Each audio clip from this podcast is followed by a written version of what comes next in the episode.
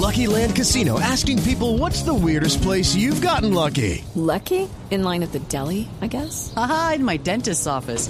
More than once, actually. Do I have to say? Yes, you do. In the car before my kids' PTA meeting. Really? Yes. Excuse me, what's the weirdest place you've gotten lucky? I never win and tell. Well, there you have it. You can get lucky anywhere playing at LuckyLandSlots.com. Play for free right now. Are you feeling lucky? No purchase necessary. Void where prohibited by law. 18 plus. Terms and conditions apply. See website for details.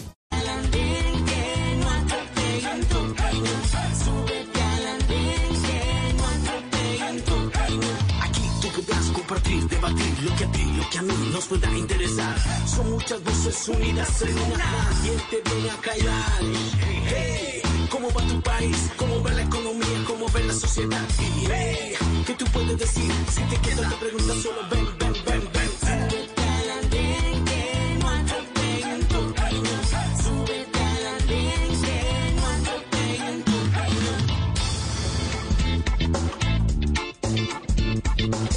Estamos subidos en el andén de Blue Radio como ustedes lo escuchaban para que no atropellen la opinión. Esta semana que termina ha sonado insistentemente un nombre, el nombre de Tomás Uribe Moreno.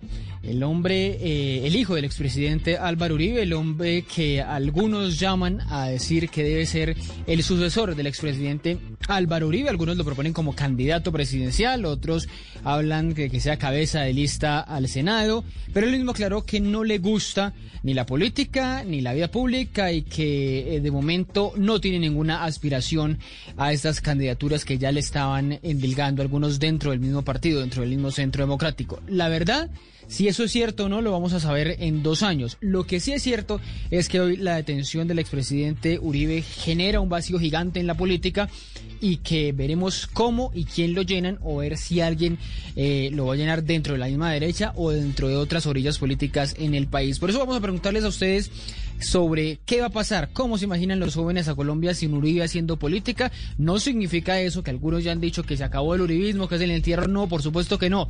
Pero cómo va a ser esa idea de la política en Colombia sin Uribe candidato en el 22 por lo menos al Senado. De eso vamos a hablar esta noche en el andén y más adelante Hablaremos, como les contaba a ustedes, con Ángela Hernández, que es la exdiputada de Santander, que habla por primera vez aquí en el andén de su cáncer. Le invitamos a eso. Está recién, me contó ahora que estaba recién rapada, eh, de alistándose para su quimioterapia. Y nos va a contar de eso, de su cáncer de mama, de la sensibilidad para mujeres jóvenes. Ella apenas tiene 29 años y ya fue diagnosticada con la enfermedad y lo, de los problemas tan impresionantes que hay en nuestra CPS para diagnosticar esta enfermedad, pero también muchas otras. Una historia sin duda impresionante. Para el debate de esta noche ya están subidos en el andén, ahí ustedes los ven y los van a escuchar. Están Daniela Sierra, Carlos Flores y Jorge Turbay. Daniela, empiezo saludándole a usted. Dani, ¿qué más? ¿Qué tal va todo?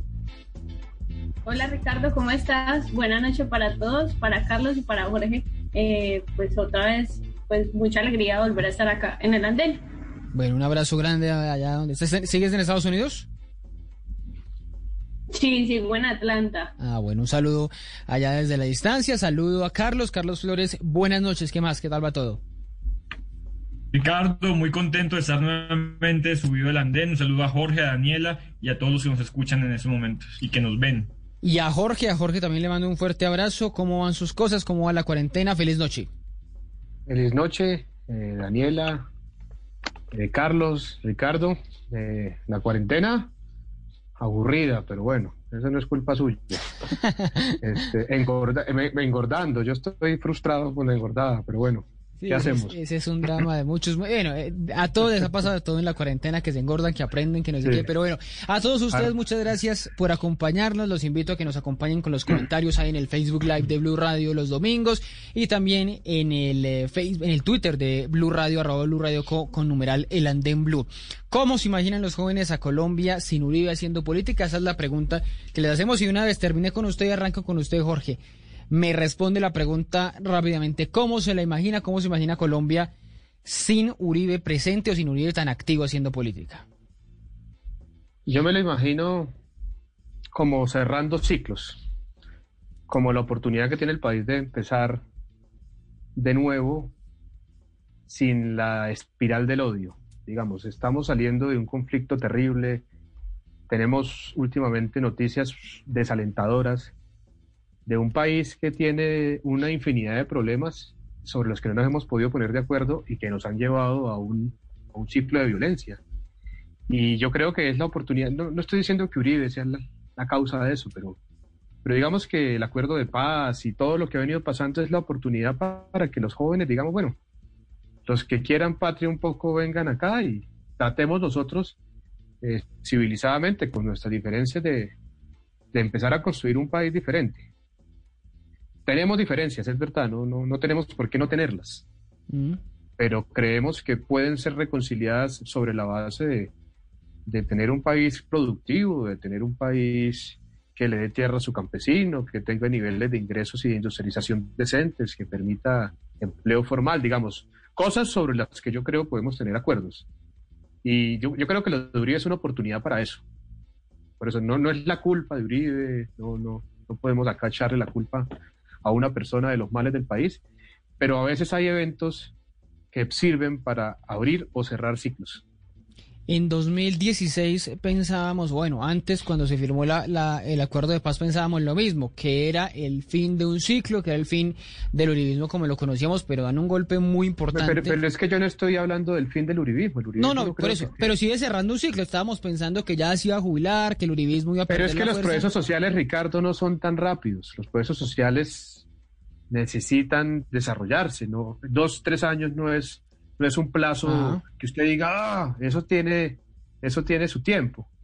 Eh, tampoco es que uno quiera que el presidente Uribe viva preso, ¿no? Digamos, nosotros quisiéramos que el presidente Uribe, no por este caso, pudiera ir a la jurisdicción de paz, no para que vaya preso, sino para que todos los que participaron, políticos, guerrilleros, paramilitares, gente de, de, de, de a pie, que tuvo que ver con un conflicto, pueda acudir a una jurisdicción, diga lo que pasó, no vaya preso y a partir de poder tener verdad, reparación y, y, justicia en otros entendidos, digamos, podamos nosotros empezar, como cuando uno, como cuando uno le pide perdón a alguien, digamos, mm. nos hemos ofendido mutuamente, mire, la embarré, yo la embarré, arranquemos de cero. Yo creo que puede ser una oportunidad.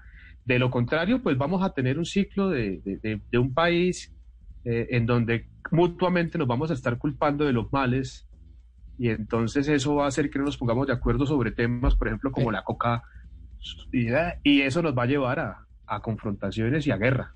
Eso, mire, mire, justamente eso que usted dice es lo que ha llamado la atención el Centro Democrático, llevar a Uribe a equipararlo con los eh, que cometieron algunos delitos, eh, los que se des, lo, los que se desmovilizaron. Pero el Centro, pero el centro, el centro Democrático Entonces, tiene todo el derecho a defender a Uribe. Claro, claro. Pero los que, los que los que no somos uribistas digamos, sabemos que el presidente Uribe también tiene culpas, o sea, no. Bueno, esa es la no palabra. Se trata acá que, de, sí, eso no se trata acá de decir. Sí. Eso es lo no, pero te... en el caso, estamos hablando del caso de la confrontación militar, del conflicto armado. O sea, entonces, le indilgan a Petro un poco de cosas, perdón por alargarme, pero pues, digamos, acá toda la sociedad, muchos actores de la sociedad, de la política, tienen que ver con el conflicto armado, tienen que ver con la violencia. Sí. Evidentemente, el caso de Uribe no tiene ahorita mucho que ver con el tema, aunque sí, digamos, fue un debate sobre paramilitarismo. Pero lo que estamos diciendo acá es, es la oportunidad para que reconozcamos, o sea, que son perfectos en el centro democrático. Son perfectos en el otro lado, no, digamos, hemos sí, cometido, todos. digamos, entonces podemos pasar la página. La juventud, digamos, ese viejo país que se muere, el viejo país de la guerra, en el sentido figurado, pues, y, y, y, y, nosotros comenzar una sociedad diferente. Sí, por eso plantea, por eso lo plantea por, por el lado de nosotros los jóvenes, cómo nos imaginamos un país después de ver eso, después de ver que el expresidente Uribe mm. vivió una confrontación tan fuerte, eh, eh, ayudando a solucionar muchas cosas, pero también generando muchos problemas para muchas otras personas que hoy le reclaman eh, a él por hechos de su gobierno. Pero sigo preguntándole a Carlos esa pregunta, esa, esa pregunta para usted y para todos, la opinión. ¿Cómo se imagina el país sin Uribe haciendo política de la forma que lo conocemos, Carlos?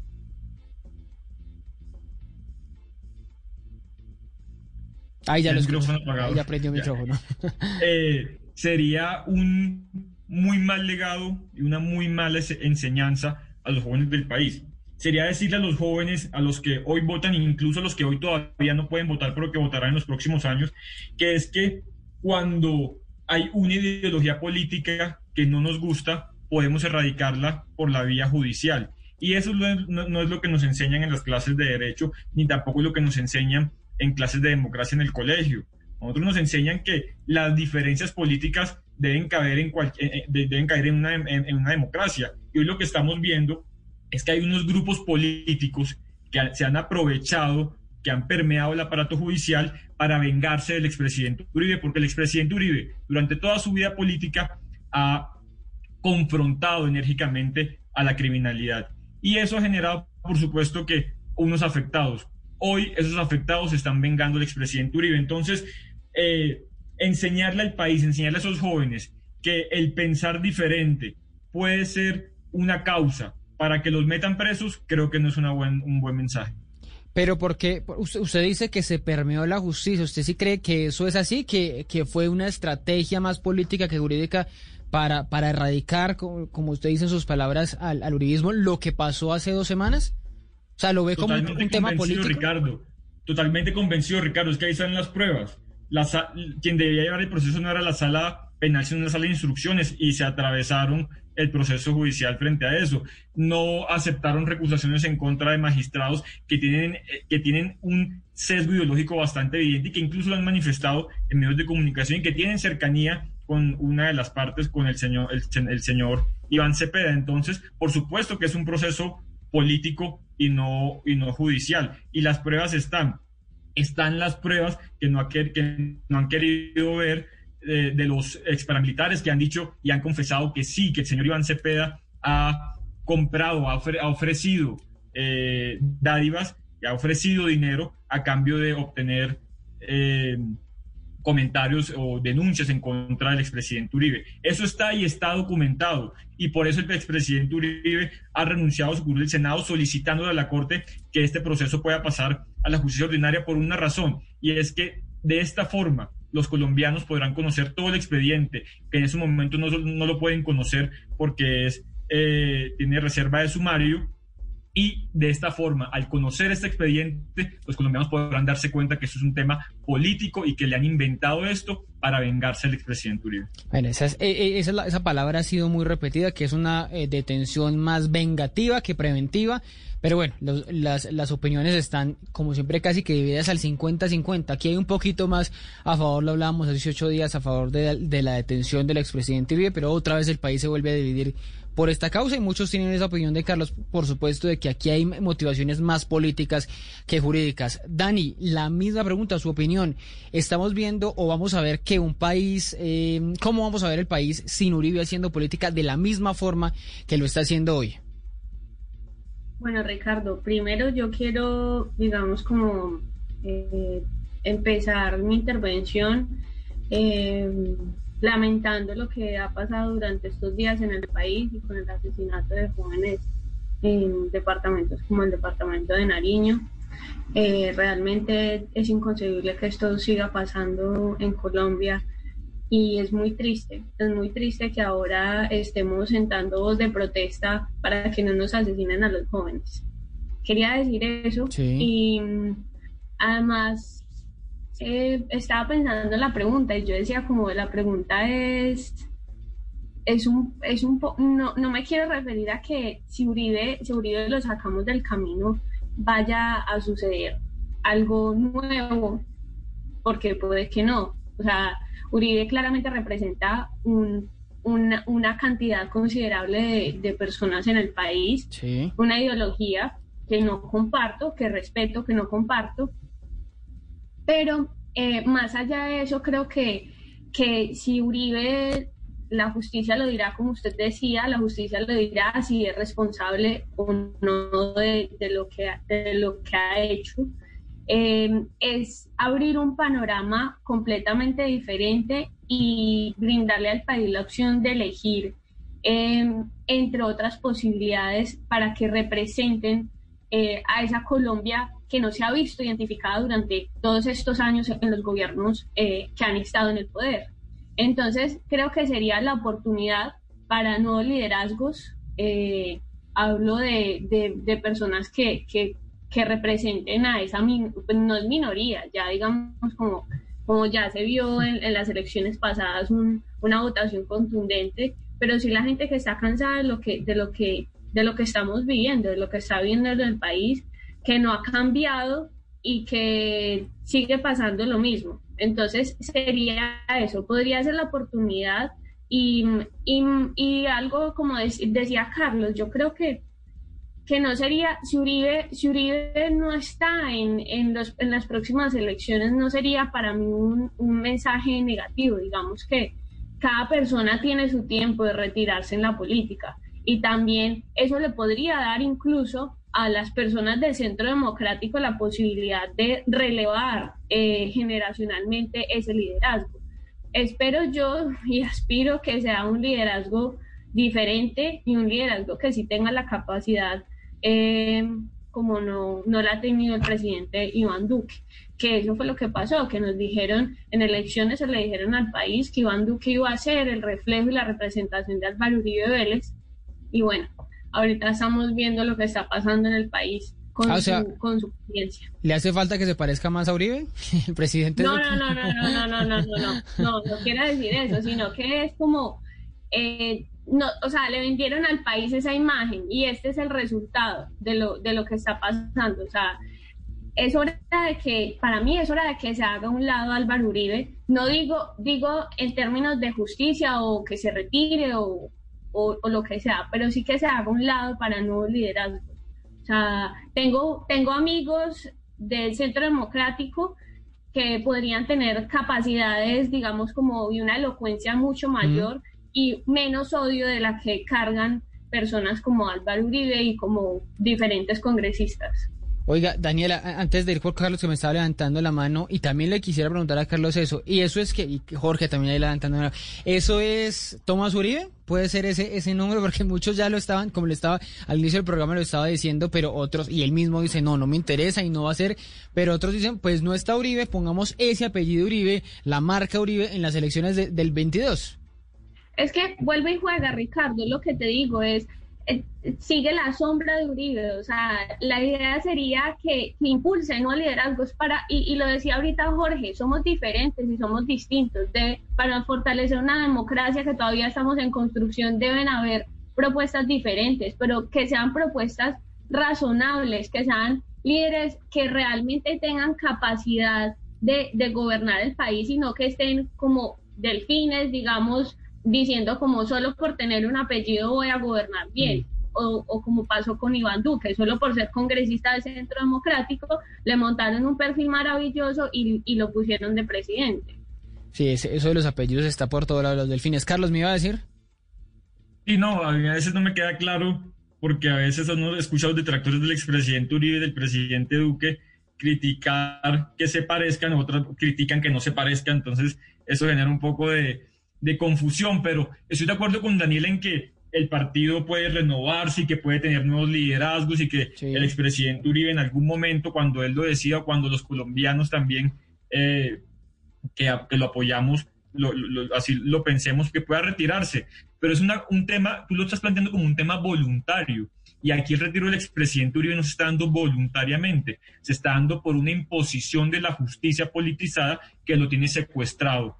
Entonces, claro que es bienvenida toda la renovación política, no solamente en el Centro Democrático, en todos los partidos. Vemos como el Partido Liberal todavía sigue mandando César Gaviria y Ernesto Samper. Mm. En el Partido Conservador, en el Partido Verde vemos también unas personas con bastantes Pero Carlos, no es muy peligroso para, la institucionalidad. todos los partidos debemos renovarlos, pero voluntariamente, Ricardo, no por imposición de la pero justicia. no es muy peligroso insistir en eso que usted dice de que está secuestrado el expresidente Uribe cuando, hay una, una, decisión judicial, una claro, Ricardo, pero, Ricardo, pero ¿desde cuándo las decisiones judiciales no se pueden cuestionar? ¿O de desde cuándo a las personas que conforman la justicia no se les puede cuestionar? No podemos cuestionar esas reuniones que han denunciado algunos paramilitares que han tenido eh, sectores radicales de la izquierda con esos magistrados. No podemos pues, denunciar. Pues por esas denuncias es que está preso el presidente Uribe, ah, por esas denuncias. O sea, ponemos el grito del cielo cuando pasó el escándalo de la DIA en el gobierno del expresidente Uribe por las chuzadas, pero nos quedamos callados cuando los magistrados chuzan Uribe ilegalmente. Pero Carlos, antes de nos quedamos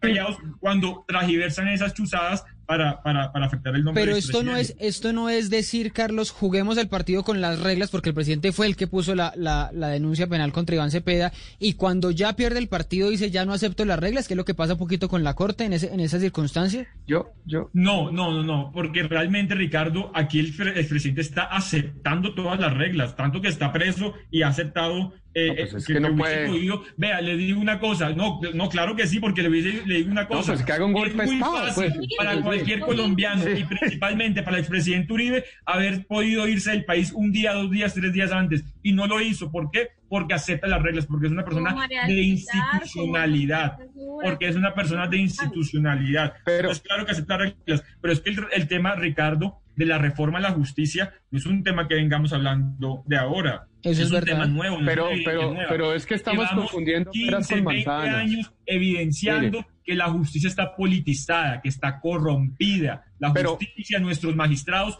son corruptos. Jorge, Vean usted- el escándalo que salió con las mujeres, que, que hay que también nos quedamos callados. acoso- cuando acoso acosan sexual. mujeres. Pero yo- yo quiero Entonces, decir- ahí- ahí no tiene- no podemos cuestionar eso, Ricardo. Ahí no tiene un cuestionar a los Quiero decir algo. Eh, esas cosas. yo quiero En decir eso algo. tiene razón, Jorge. Todos los días, todos los gobiernos nos dicen desesperados, hay que hacer una reforma, hay que hacer una Pero- reforma a la pero yo justicia. quiero decir, yo ¿No está quiero mal la decir algo- justicia?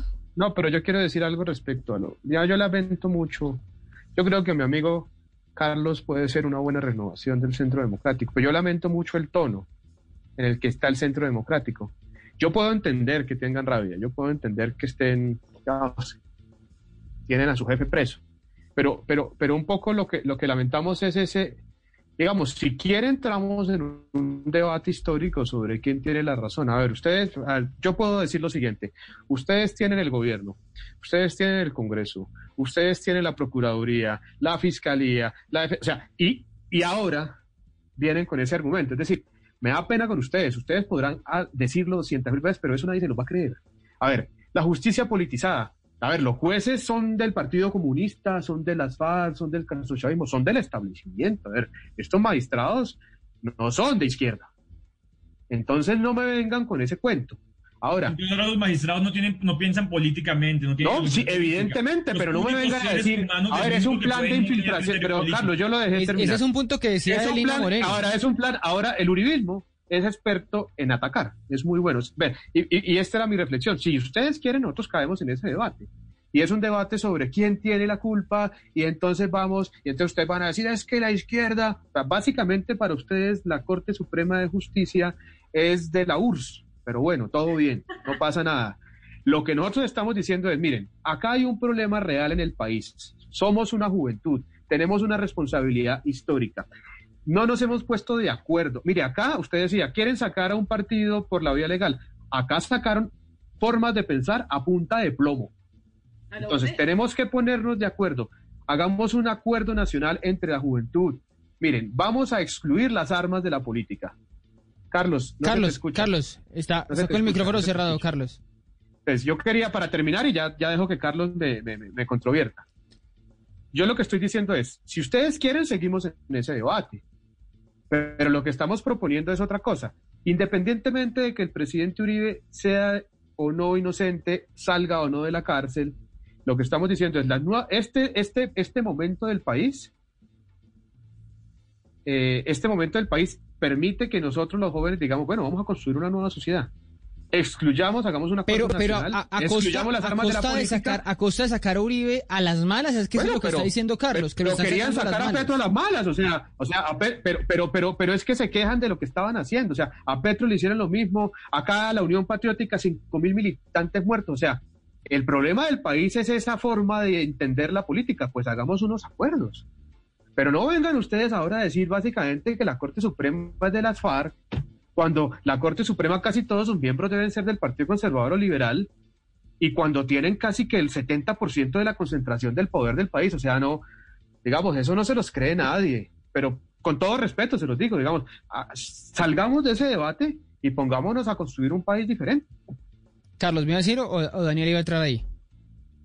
Daniela. No, yo, yo estoy completamente de acuerdo con Jorge y, y- y es como si nosotros como jóvenes tenemos la capacidad de, estar por encima de, esos debates que se deben, que la justicia debe solucionar. O sea, si a Uribe lo encuentran responsable de algo, que responda. como, ha, podido responder eh, cualquier político. Lo que pasa es que hay unos que se lo pasan por la faja y otros que se vuelan, como lo hemos visto evidenciado un montón de veces. Entonces, que Uribe responda lo que tenga que responder, pero que el país, o sea, que nos sigan, que nos sigan incluyendo al país en esa pelea que ha dejado a un lado un proceso de paz que costó mucho, que duró muchos años poderse poner de acuerdo y sentarse con unas personas completamente diferentes que no tuvieran la capacidad de poder implementar ese proceso de paz y de darle a las regiones una voz, que ahora se está evidenciando el problema de no haber puesto atención a esas regiones y ya llevamos dos años de gobierno. No pueden, o sea, no pueden haber más excusas. Tienen que dedicarse a gobernar y hacerlo no solo para los uribistas, sino para todo el país, porque somos diferentes y de eso se trata una democracia. Que Uribe responda lo que tenga que hacer, pero realmente estamos cansados. Si nosotros estamos cansados estando en las capitales o estando fuera del país, la gente de las regiones está mm. completamente cansada, angustiada y con mucho miedo de hablar y de ser diferentes al establecimiento. Pero no puede seguir siendo así. Pero decía Jorge mismo que todo no lo pueden echar porque todo también termina siendo todo, termina siendo culpa de Uribe y Uribe y Uribe y también es, es ese, esa caricatura de querer, de querer uribizar, uribizar todo, tanto lo bueno, tanto lo bueno como, como lo malo. Carlos, me decían, acabo les escuchaba acá a Daniela y a, Jorge hablar de una palabra que los dos repiten, que es odio, que hay una espiral de odio, que hay un discurso del odio.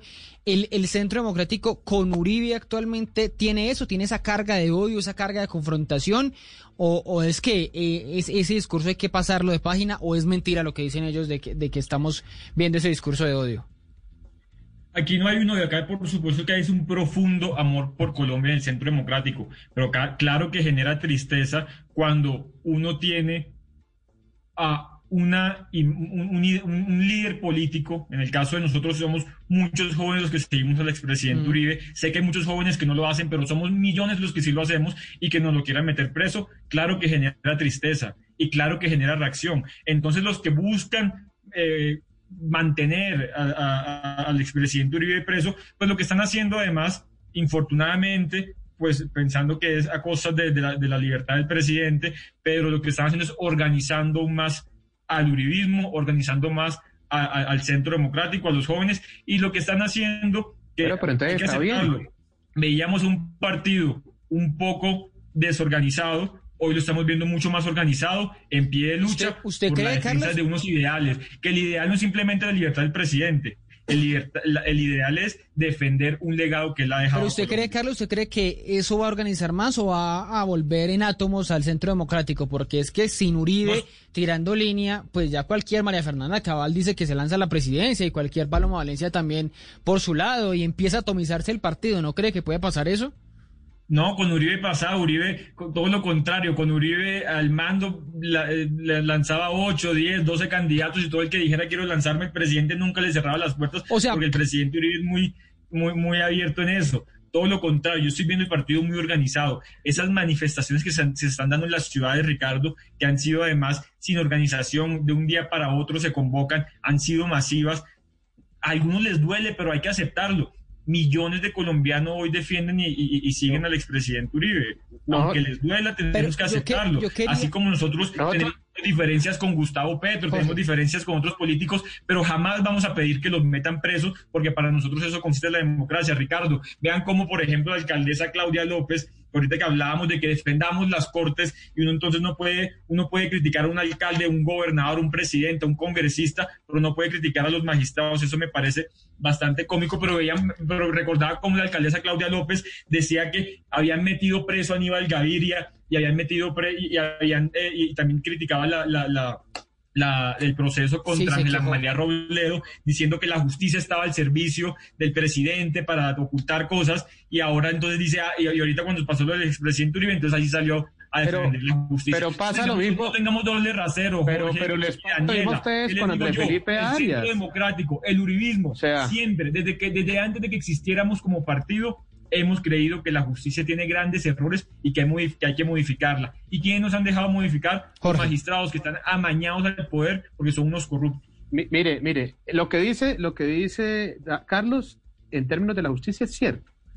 El problema es que la quieren modificar muy particularmente hablando, que es en el debate en el que uno no quiere caer, porque es que claro, nosotros no queremos seguir en esa vaina. Yo quiero pasar la página Uribe, ¿verdad?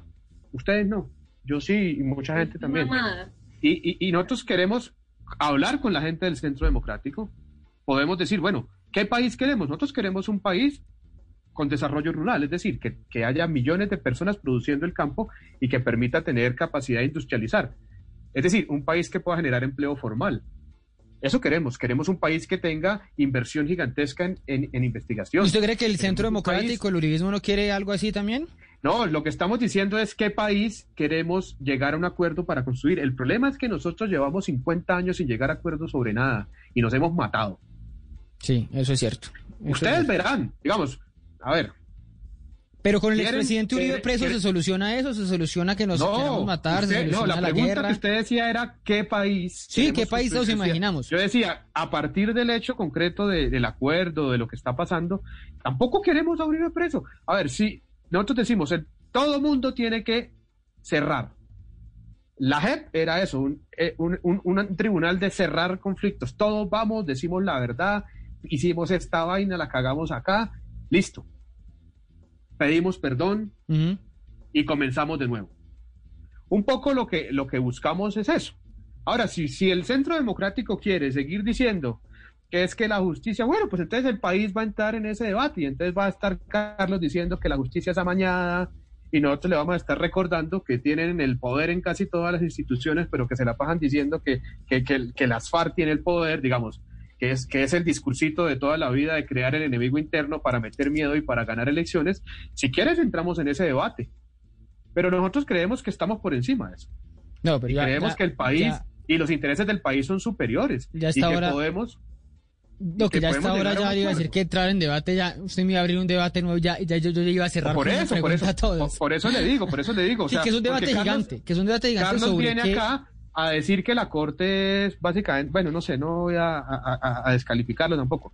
Viene a decir que la corte está politizada. Pues evidentemente todos los magistrados tienen posturas políticas que ese es el pero punto. le sirve para unas cosas y no para otras. Pues entonces lo decía si ustedes quieren entramos en ese debate y les recordamos también un poco de vainas que han hecho gente de su partido. Venga, y seguramente es... ustedes nos sacarán de nosotros, pero, pero lo que Jorge, queremos no sé es un nuevo sientes, país. No sé por qué debas sentirte atacado si aquí yo creo que todos tenemos derecho a, a, a, poder identificar cuáles son las problemáticas que tiene nuestro país y poder trabajar como jóvenes en solucionarlas. Claro. Yo, sí pienso, yo sí pienso y tengo la convicción desde que, desde, desde que empecé a estudiar derecho de que los magistrados deben llegar a ser cuando eh, deben llegar a ser magistrados cuando ya están en una edad avanzada, donde ya han superado estas rencillas políticas, donde ya han, han, permitido blindarse la corrupción.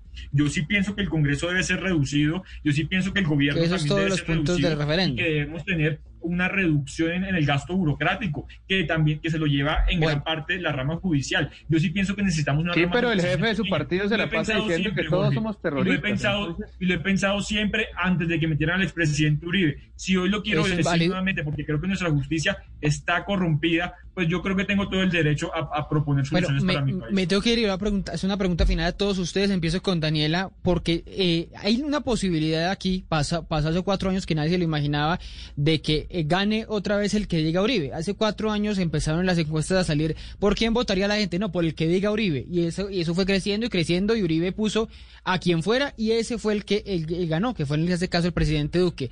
Dani, ¿hay posibilidades de que se repita una, una respuesta corta a todos, de que se repita ese dedazo de Uribe, de que vuelva a ganar el que diga Uribe si esté desde la cárcel, desde el ubérrimo por cárcel? Ricardo, ojalá no. La verdad, espero que, espero que la próxima elección presidencial el país, ya cansado de todo esto que está pasando, agotado de un gobierno que no ha dado soluciones, eh, tenga la capacidad de elegir una persona diferente. Digo diferente, una persona con, con propuestas, con, eh, con, una capa con la capacidad de mirar al territorio y a las regiones y no al centralismo. Por ejemplo, doy un ejemplo que hoy lo, lo vi y me dolió profundamente. El alcalde de Samaniego, el presidente lo llamó y el alcalde de Samaniego Ah, sí, viajó eso. 18 horas, Ricardo, saliendo de Samaniego que queda en la profundidad de Nariño. Se fue hasta Bogotá para que le contara qué había pasado con los jóvenes que asesinaron en Samaniego. Eso es la clara realidad de centralismo en el país y eso no puede seguir pasando. O sea, necesitamos unos liderazgos diferentes que miren más allá de las narices y del poder que tienen en este momento. Espero que no se repita y que Uribe no vuelva a poner presidente. No, contarla a Daniela, porque contarla a Daniela, porque es que debe hablar desde el conocimiento, contarla a Daniela que el presidente estará, no sé si hoy en la noche o mañana estará en Nariño. Estará Además, en Samaniego, pero después de cuándo. déjame terminar, yo te, yo te escuché, Daniela. Eh, estuvo ya el ministro de, de la Defensa. Eh, creo que mm, yo me atrevería a decir y que ese, yo, yo soy de Santa Marta, yo no soy de Nariño, pero la, la, familia de mi esposa es de Nariño, me atrevería a decir que es el presidente que más ha ido a Nariño en, en apenas dos años de gobierno. es una de las regiones más apartadas del país. Y una cosa, Ricardo, cuando Daniela dice queremos un presidente diferente, ah, pero entonces diferente no sirve, es que no, es que no, es que piense igualito a mí.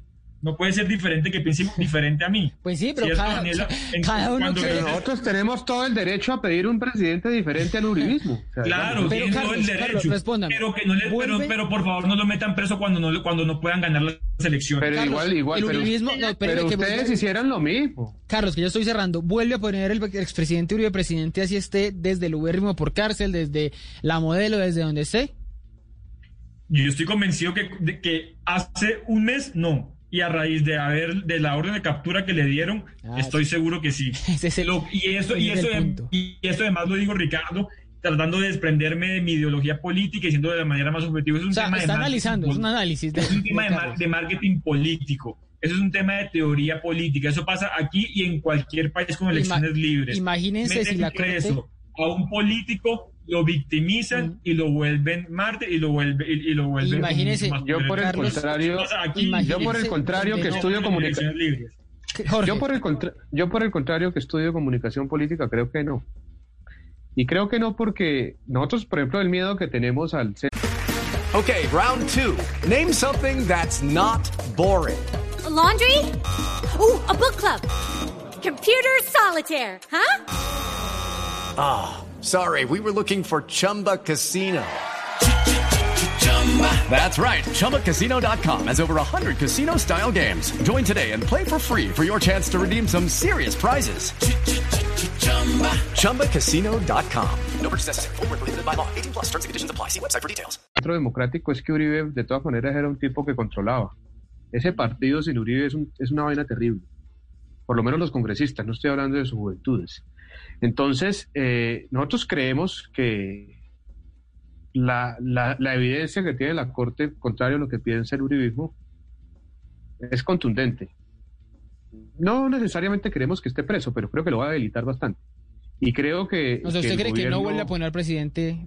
yo creo que este es el fin por lo menos de por una buena por un buen tiempo este es el fin del uribismo. Bueno, anote, anótelo ahí, agosto de 2022, 20, pensando en 2022. Llevamos eh, escuchando 10 años que es el fin del uribismo. bueno, más o menos sí, pero también ustedes piensen, eh, pero uribismo duraron debilitado. Un poco diciendo que era el fin de las FARC. No es el mismo, no es el mismo uribismo de hace 10 años con 80% de popularidad, pero piensen, con, donde la corte, con curules regaladas pero sin votos. Donde la corte, pero pero, estábamos hablando de, las guerrillas. Ya, ustedes decían que les iban a donde la corte no, llegue donde la corte no llegue a condenar al expresidente donde no haya pruebas suficientes pues también ahí vamos a ver qué pasa a Daniela a Jorge a Carlos un abrazo muchas gracias Dani un fuerte abrazo allá muchas gracias un abrazo mil mil gracias y bueno que no gane Uribe, que no vuelva a poner presidente. Jorge, un abrazo y que, y que, y que siga en cuarentena ahí juicioso. Muchas gracias, Ricardo. Saludo, un abrazo a Carlos. Usted sabe, Carlos, que no es, pero pues obviamente es bueno debatir. esto es claro, esto es, esto es Pero no, no, no, pero es que la, pero es que la invitación sí es a las juventudes. las juventudes tenemos la responsabilidad de tanto con los vicios del pasado. Vamos a trabajar por un país diferente. Y Jorge, Carlos, un abrazo. digo que no gane que gane el que la mayoría de colombianos digan. Ah, bueno, vamos a ver, eso, es muy importante, esa es la idea de la democracia, vamos a ver cómo se configuran esas mayorías. Ya viene aquí en Blue Radio, aquí en el andén de Blue Radio, la entrevista con Ángel Hernández.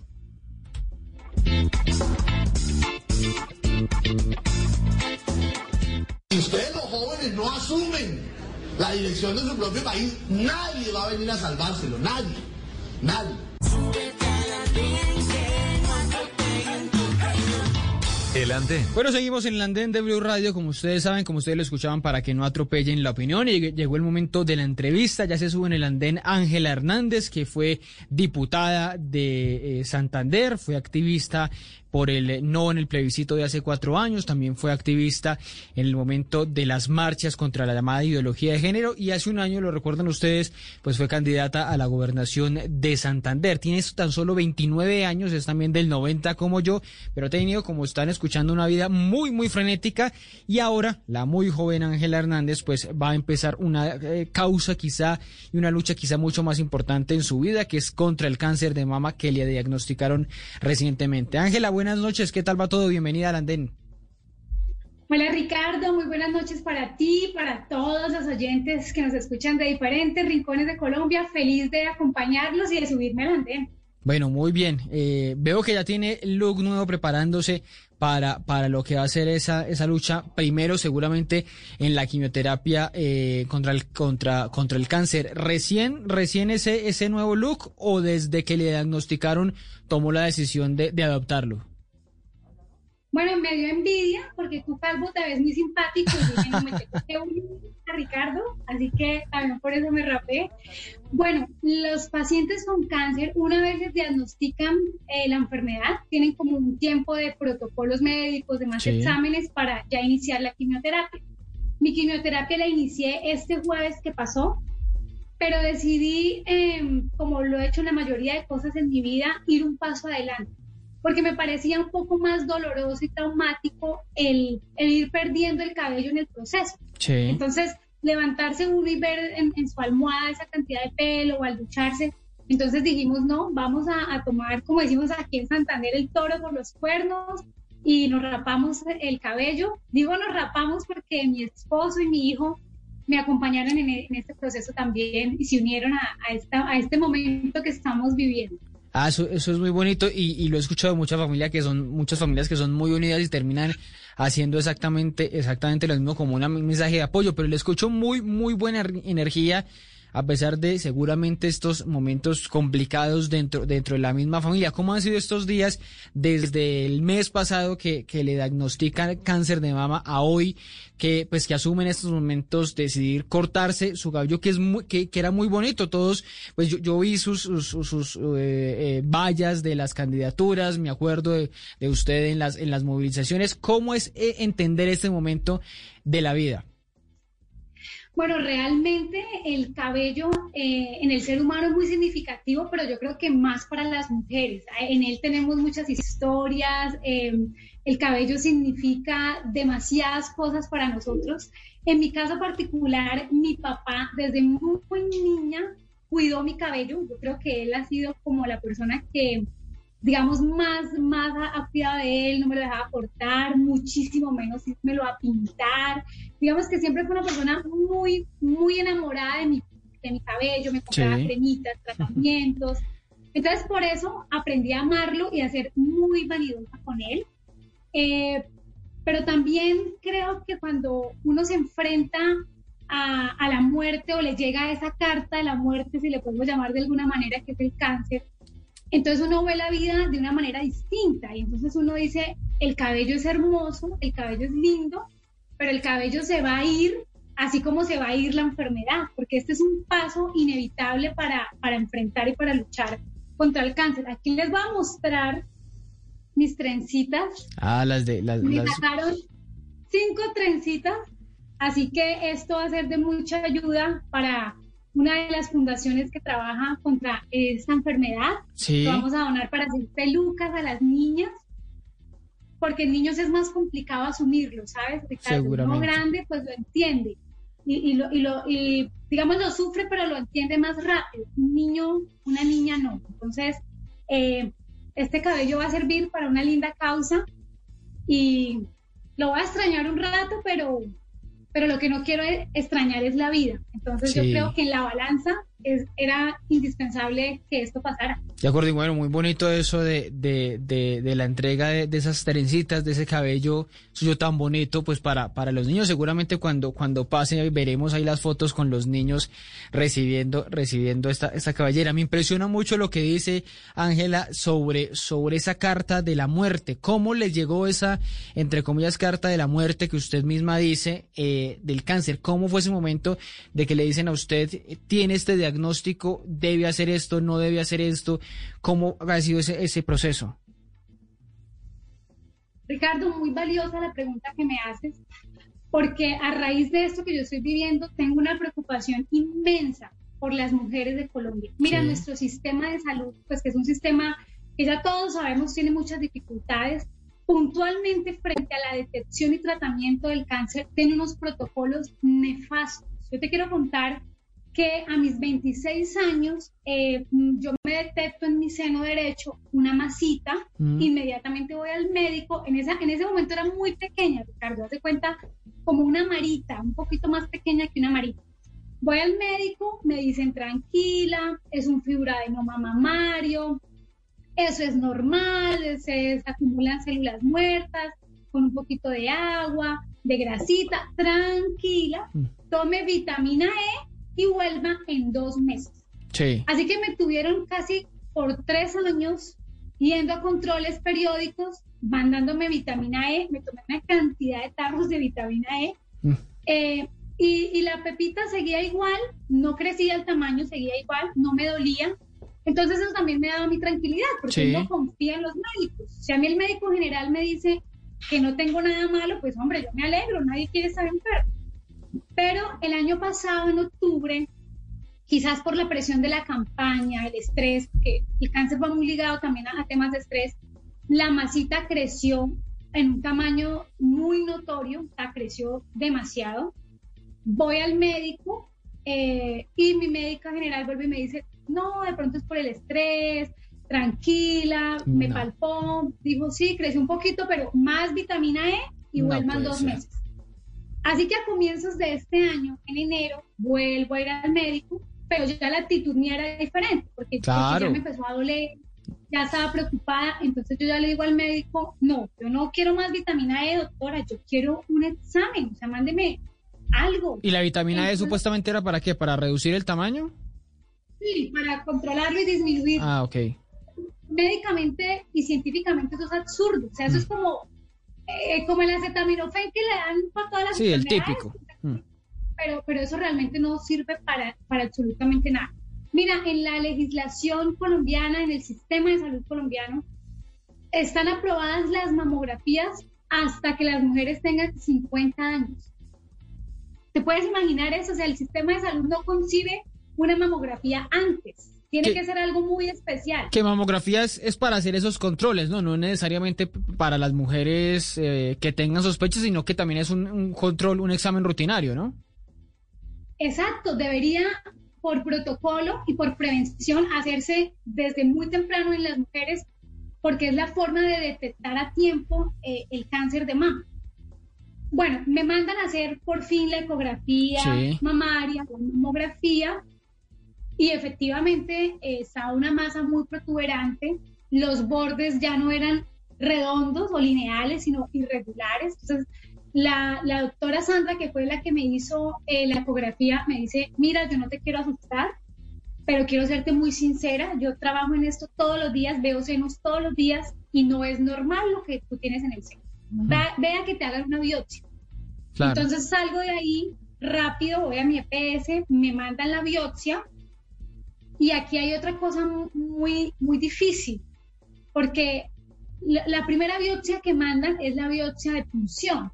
Entonces es una biopsia en la que te meten como una jeringuita en el seno y te extraen una parte de la masa y eso va al laboratorio a que lo examinen.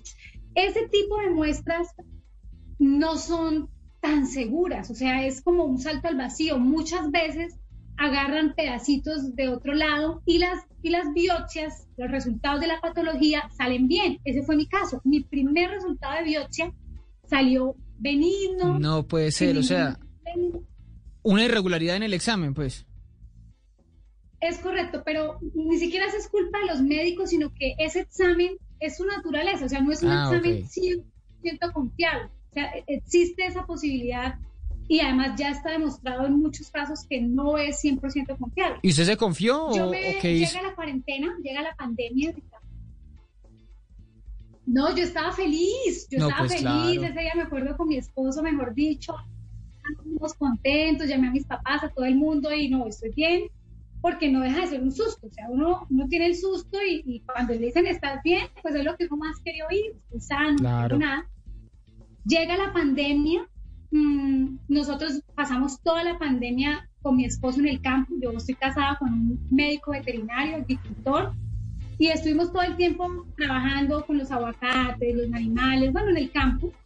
Una vez eh, la- el tema de la cuarentena, digamos que se empieza a, a disminuir o, o al menos a, a dar apertura médicamente a otros casos, porque Sí. recién llegó el COVID, todo era COVID. Entonces muchos pacientes de muchas enfermedades quedaron ahí como, como pausados en el tiempo. Sin atenderse y acumulándose. Es correcto, eso es una cosa muy grave y que, y que ha hecho muchos trastornos mm, tristemente en pacientes con muchas enfermedades complicadas. Pero bueno, yo regreso, eh, me hago una nueva ecografía y en esa segunda ecografía nuevamente me dicen, no, lo que, lo que vemos en tu seno es, es complicado.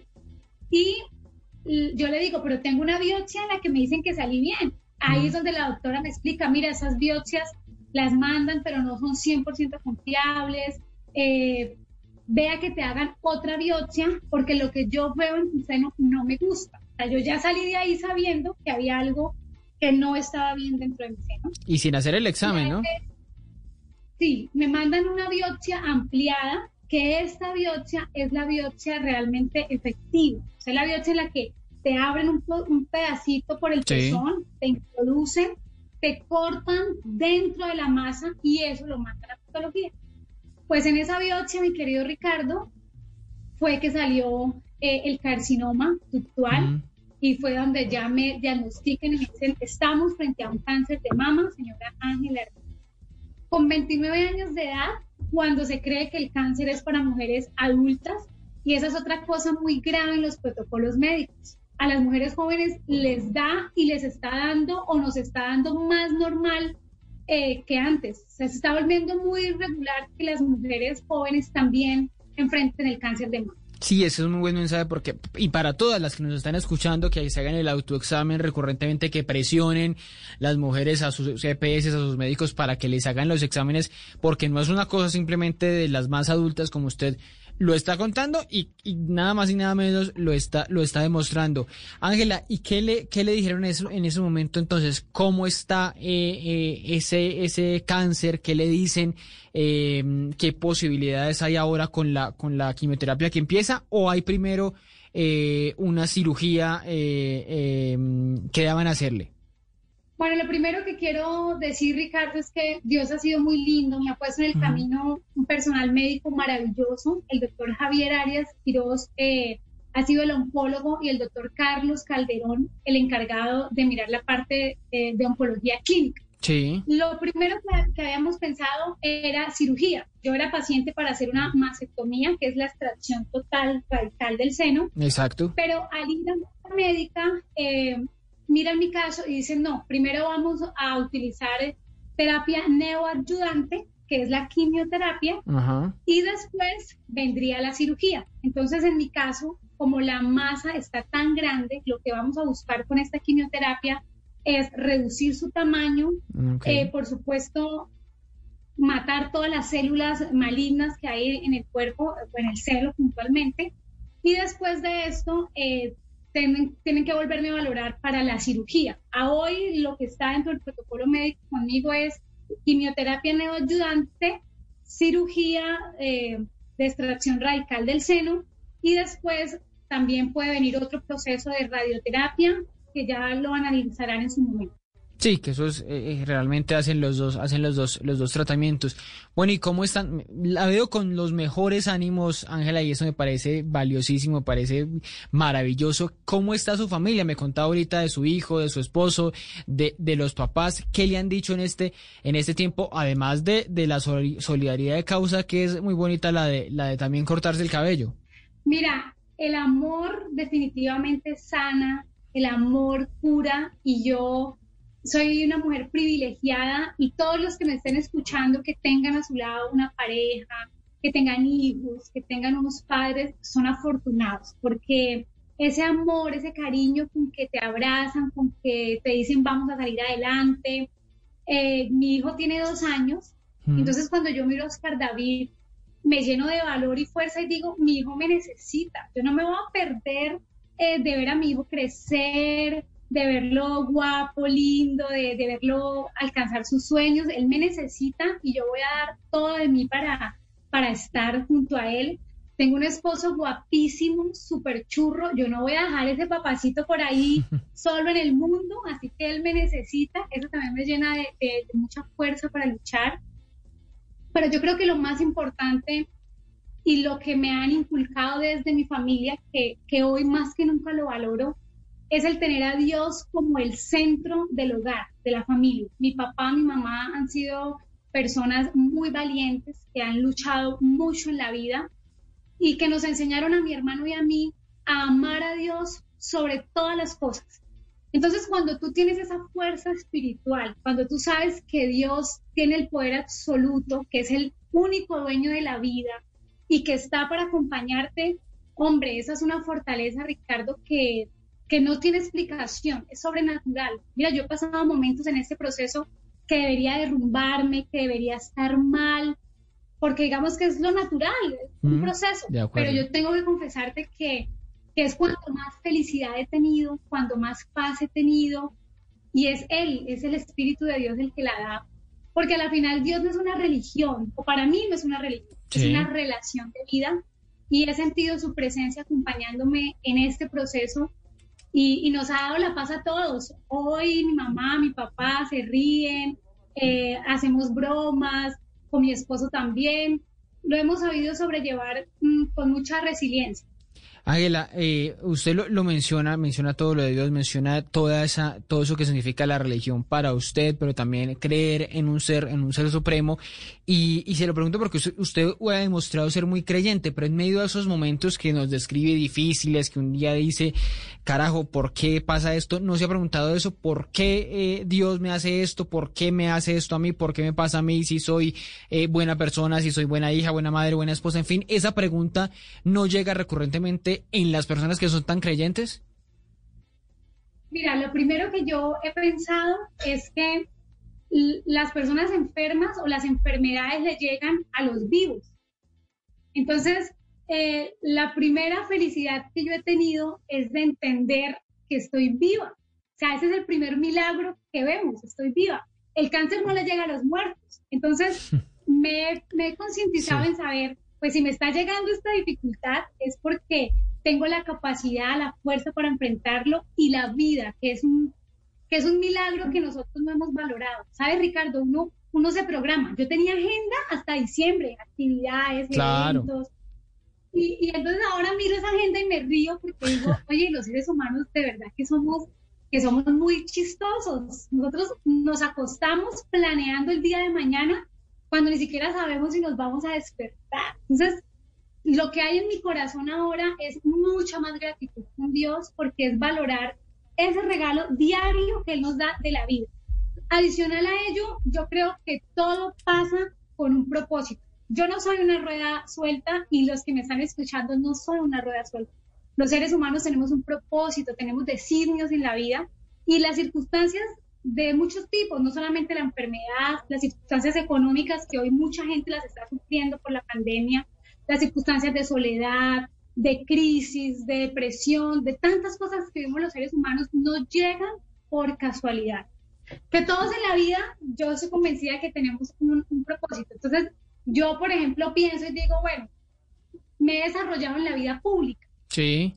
Y he conocido muchas dificultades dentro del sistema de salud Pero ahora que soy paciente oncológico, ahora que sé qué es suplicar un medicamento, ahora que sé cuánto eh, demora un tratamiento, cuánto demora un examen y lo que eso significa en la oportunidad de vida de una persona, pues digo, si Dios me está permitiendo esto es para salir victoriosa y ser la banderada número uno de todas las mujeres en Colombia que padecen esta enfermedad, para hacer conciencia en los sistemas de salud, para alzar una voz y prevenir a tiempo eh, en las mujeres, porque tú sabes que esta enfermedad es la más recurrente. Las estadísticas dicen que de cada ocho mujeres, una padece o va a padecer cáncer de mama. Es una estadística muy alta. Muy dura, muy dura. Y yo creo que sí nos hace falta mucha conciencia a las mujeres mm, para, para abordar este tema. Bueno, Ángela, no me puedo ir, no nos podemos ir sin preguntarle por eh, eh, su vida política. Es que usted es política y lo lleva en la sangre y lo ha demostrado en todos los escenarios. Y pues aquí, aquí eh, hace una pausa seguramente, pero, pero le quería preguntar, ¿cuál, me, me, está diciendo que tenía agenda hasta diciembre, cuál es su expectativa después de que salga de esto, de que con toda la seguridad, con esa fortaleza que está mostrando, con esos ánimos, va a vencer esta, esta situación ¿Qué está pensando después de esto? ¿En qué está pensando? ¿Va a volver a, lanzarse a la gobernación? ¿Va a volver a qué? ¿Qué está, pensando después de pasar esta página, Ángela? Tan bello, Ricardo. Primero, gracias por tus buenos deseos, eh, por unirte a esta esperanza de vida que, por supuesto, que yo también la siento. Y mira, yo la política mm, la veo como el escenario propicio para cambiar la dinámica social que tiene el país. Eh, y, toda mi vida la he recorrido dentro de la política. Era una niña cuando fui elegida concejal eh, infantil por el colegio, después fui elegida niña senadora, después a mis 18 años fui la concejal más joven del país, diputada del departamento, me quemé a la gobernación. Cuando me quemo a la gobernación, de pronto era el momento para decir, no, pues la política definitivamente no se puede, es una frustración, la gente humilde o la gente que quiere hacer las cosas bien, esas maquinarias no la van a dejar llegar, porque en Santander enfrentamos las mafias de la política de este país, las enfrentamos en el departamento de Santander, uno de los planes más fuertes, nosotros lo enfrentamos, pero fue llegar la pandemia y te aseguro que esa fortaleza que de pronto me hacía falta me sobrevino porque tú no te imaginas el grado de impotencia que uno siente cuando ve cómo los recursos públicos, en un momento tan dramático del país, donde está en juego la vida de la gente, ni siquiera en esos momentos donde es la vida de las personas que están en juego, la avaricia y la ambición de quienes nos gobiernan se puede detener. Eso me ha hecho reflexionar a mí misma y decir, Ángela, la política es una vocación de vida y la política bien hecha se tiene que hacer con urgencia en nuestro país. Así que yo hoy más que nunca, no tanto por mi enfermedad, por la pandemia que acabamos de vivir, es lo que me hace estar convencida que Colombia no puede seguir teniendo líderes mediocres, líderes que, que se roben rampantemente la ilusión y la esperanza de la gente. Aquí necesitamos personas con corazón, aquí necesitamos personas con valores, con principios y que quieran hacer una nación diferente. Por eso yo aspiro que Dios me dé la salud y que el pueblo colombiano me dé la confianza eh, y el amor para permitirme seguir siendo una voz en diferentes escenas eh, políticas, bien sea una gobernación, bien sea un senado, pero quiero estar vigente en mi país y quiero servirle a mi patria. ¿Usted cómo se ubica, Ángela, en lo político? ¿Usted se considera una de las eh, mujeres más conservadoras de Colombia o no se considera así o le, molesta que, le digan que es conservadora? No, yo, yo me río porque si la gente realmente me conociera, eh, se daría cuenta lo, lo ridículo que muchas veces termina siendo estas estigmatizaciones. Eh, a veces por la premura de los sucesos y con el debido respeto de los medios de comunicación, pues hoy los titulares suelen ser como muy amarillistas, quizás para llamar la atención de la gente, y por eso fácilmente encasillan a un político o a una personalidad o, o, alguien de la vida pública en X o Y sector. Pero cuando uno realmente conoce a esas personas, en mi caso, por ejemplo, yo de dinosaurio no tengo nada, ¿no? de, de retrógrada no tengo nada. Yo soy una mujer supremamente feliz, que es lo más importante. Me considero una persona con mucho amor para dar y es paradójico porque la gente me mira y dice, no, esa señora odia a todo el mundo. No, pero sí, pero se, lo digo por las agendas que sí, son muy son muy particulares y, y, se lo digo que no hay que negarlos, digamos, sobre el aborto, sobre sobre eh, lo que le, decía al inicio, la ideología de género, pues las protestas que usted promovió contra eh, algunas cátedras eh, de, la, de, la, de la comunidad LGBT, eso por eso le digo que, que si le, molesta que le digan conservadora, porque si esas agendas la, identifican o usted no se siente ya con esas agendas. No, no, no. Todo lo contrario, eso es lo que me define. No, que me digan conservadora no me molesta. Yo soy ah. una mujer que conserva eh, los valores, los principios, pero mira, mira lo paradójico de esto. Todo lo que tú has nombrado son causas llenas de amor. ¿Qué más amor que defender la vida de un bebé que está en el vientre, de un ser inocente? A mí me parece eso una labor preciosa porque es dar vida. ¿Qué más amor que defender a los niños y a las niñas de crecer con libertad, de crecer sin adoctrinamientos, de garantizarles una educación que los respete y que no los sesgue? Yo creo que mm, lo que está de pronto un poco tergiversado es la forma como se está viendo esas causas que en el fondo son causas lindas, son causas que nunca le han hecho daño al otro. En Ángel Hernández nunca han encontrado una persona que maltrate, que insulte, que haga daño, todo lo contrario. Yo estoy en las causas que sean nobles, que, que le den paso al amor, a la esperanza. Y yo sí creo, Ricardo, que a este país eh, le hace falta enderezar su rumbo. Yo sí creo que estamos un poco desorientados y también creo que esta pandemia llegó a ponerle al mundo otra vez sobre la mesa el respetar el origen y lo básico. Hoy todo el mundo, ¿por qué usa un tapabocas? ¿Por qué se echa alcohol? ¿Por qué guarda distancia? Porque quieren preservar su vida. Sí, Yo porque estoy luchando contra este cáncer, porque quiero seguir viviendo. Entonces, ¿no te parece irónico que ese mundo que hoy quiere vivir sea el mundo que le diga a un bebé que está en el vientre de su madre, que no venga a este mundo y que permita que descuarticen y asesinen a criaturas que también quieren vivir como nosotros. Entonces yo pienso que hay que replantear un poco estas causas porque las han vendido de la forma equivocada. Los que defendemos la vida, yo creo que somos las personas más humanas y más sensibles eh, y son voces válidas que este país desorientado y con tanta violencia necesita volver a escuchar. Bueno, pues ahí está el mensaje que termina hablando de, de con lo que empezamos hablando, Ángela, de vida, de vida y de vida y de vida y más vida en todas las, en todos los escenarios y en todas las circunstancias. Mucha suerte, un fuerte abrazo desde aquí, desde Bogotá hasta allá, hasta Santander. Ángela, que venga lo mejor para, para usted, que pueda superar este, este momento, esta enfermedad con toda su familia y que siga usted con esas ideas que, que habrá que debatirlas en el país, que las pueda debatir en sus escenarios políticos con el resto de, de, adversarios, de colegas, de lo que sea, pero que se pueda eh, eh, eh, debatir con argumentos. Ángela, un fuerte abrazo y nos escuchamos para la próxima en el andén. Ricardo, ha sido un placer estar contigo. Un abrazo a todos los oyentes eh, del andén. Y mi mensaje final es de mucha esperanza. Mientras hay vida, hay oportunidades, vivir la vida con alegría, con gratitud. A las mujeres decirles que son hermosas, que nunca duden de su belleza, de su fuerza, que no dejen que nada las detenga.